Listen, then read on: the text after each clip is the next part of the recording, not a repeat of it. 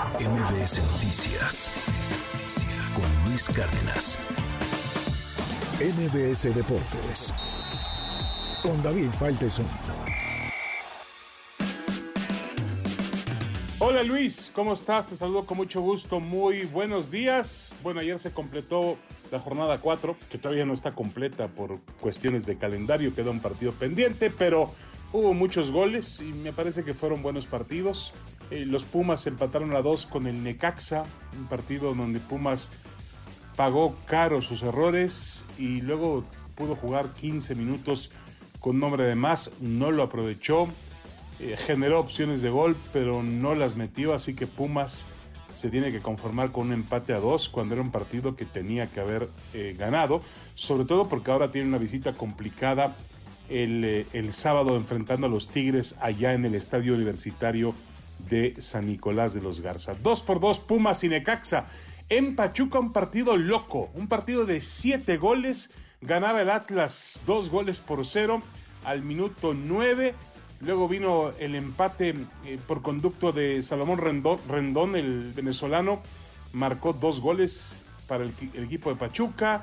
Luego Pachuca se fue al frente. Atlas empató a tres. Y al final un remate de cabeza en tiempo de compensación de Jorge Eduardo López. La llamada Chofis le dio el triunfo al conjunto de el Pachuca. Cuatro goles por tres. Buen partido, muchos goles por lo menos. Obviamente también se conjugan muchos errores. Después de cuatro fechas, casi para todos los equipos, hay un pendiente por ahí, un Pachuca eh, para enfrentar al León, pero después de cuatro fechas, Monterrey, América y Tigres tienen 10 puntos, nada nuevo, son los líderes del campeonato mexicano. Y hablando del América, pues ayer se confirmó que van a contratar o que han contratado, lo van a hacer oficial en cualquier momento a un jugador holandés de 25 años, viene del Feyenoord, compañero de Santi Jiménez, se llama Javairo Dilrosun, juega como extremo, puede jugar por izquierda, por derecha, como medio centro. Eh, ese jugador llega a tomar el puesto que deja vacante Leo Suárez, el argentino va al equipo de los Pumas, buena contratación para Pumas que anoche demostró que le hace falta un jugador como Leo Suárez para apuntalar su ofensiva. Juan Escobar, ese hombre que salió con más pena que gloria del equipo de Cruz Azul, va a reforzar al Toluca y se confirma que lo de Jorge Sánchez se cayó en Cruz Azul. Y con respecto a la trifulca que tuvimos el, el, fin de semana, el, sábado en el Estadio Azul, entre Iván Alonso, y, Miguel Herrera, pues resulta que la comisión disciplinaria dice, que va a investigar ya de oficio, que no requiere ningún tipo de querella. Vamos a ver qué castigo les dan. Los dos fueron muy irresponsables. De por sí hay mucha violencia, pues eh, incluso metida dentro del fútbol, para que dos profesionales, entre comillas, se hagan de palabras y casi lleguen a los golpes al final del partido. Bueno, eh, fíjense lo que son las cosas, se va a subastar una servilleta de, sí, una servilleta, lo escuchó, escuchó usted bien, una servilleta que tiene que ver con la carrera de Lionel Messi.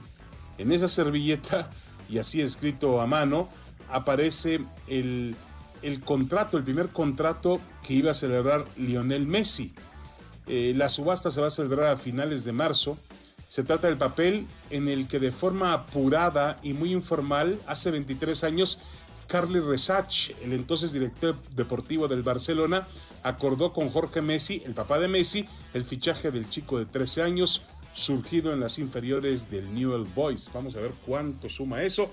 Por lo pronto, Messi acaba de eh, hacer un, comercial para una marca de cervezas que va a pasar el domingo 11 durante el Super Bowl entre Kansas City y San Francisco y cobró por esos 60 segundos 14 millones de dólares. Eso cobró Lionel Messi por, por ese comercial. En lo que va a ser ya, eh, hablando del Super Bowl, pues el Super Bowl más caro de la historia. Los boletos, hay que ver a qué precio llegan en reventa mientras se aproxima la fecha. Y también, por supuesto, eh, hay que tomar en cuenta la pauta de televisión que también va a ser la más elevada de todos los tiempos. El Super Bowl, venimos además del partido entre Kansas City y, y, Ravens de Baltimore, que fue uno de los más vistos o el más visto en la historia de la NFL, más de 64 millones de telespectadores. Así los números en la NFL. Es lo que tenemos en Deporte Luis. Te mando un abrazo, saludos. MBS Noticias con Luis Cárdenas.